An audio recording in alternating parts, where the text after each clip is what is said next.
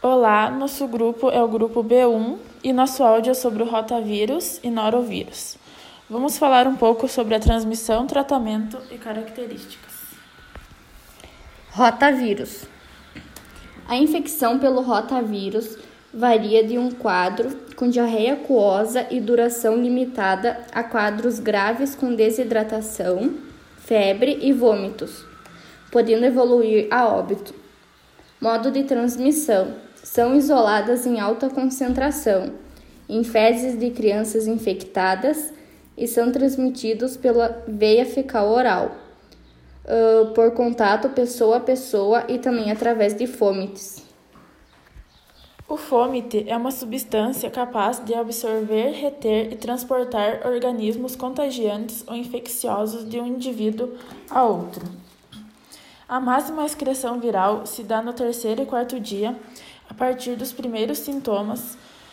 No entanto, podem ser detectadas nas fezes de pacientes mesmo após a completa resolução da diarreia.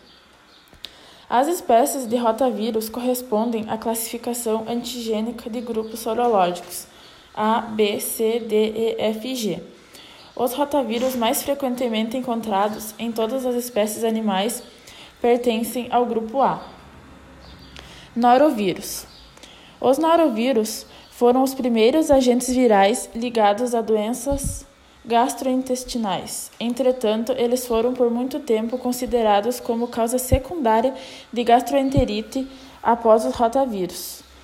O desenvolvimento de técnicas moleculares voltadas ao diagnóstico dos norovírus forneceu dados mais claros sobre o impacto epidemiológico desses vírus os quais são atualmente reconhecidos não apenas como principal causa de surtos de gastroenterite não bacteriana, mas também como causa importante da gastroenterite esporádica em crianças e adultos.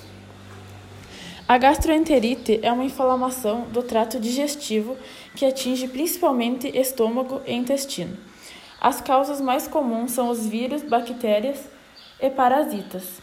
As infecções virais são as mais frequentes e altamente contagiosas, sendo a maior causa de diarreia e a segunda maior causa de doença infecciosa.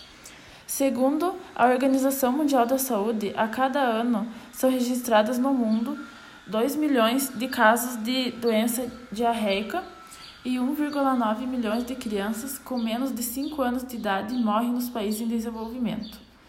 Nos países desenvolvidos, a patologia segue como uma importante causa de morbidade e com grandes gastos para a saúde.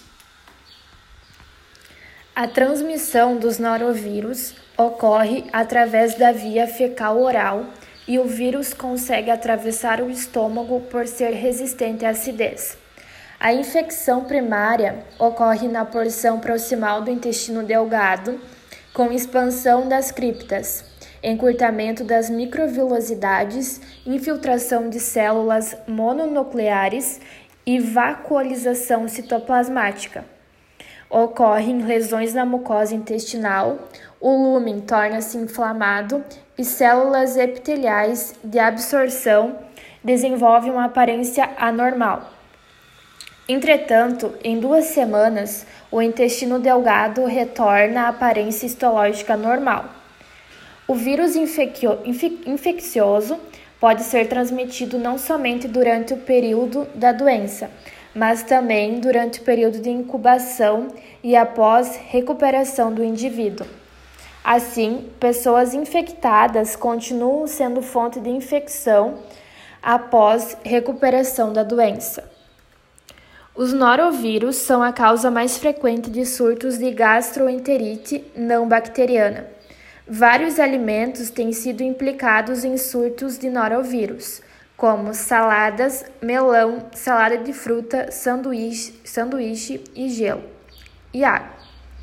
Tratamento: Não há tratamento específico, nem se dispõe de qualquer tipo de vacina em surtos, em geral, as medidas de contenção e prevenção da disseminação dos vírus incluem lavagem frequente das mãos e descontaminação ambiental.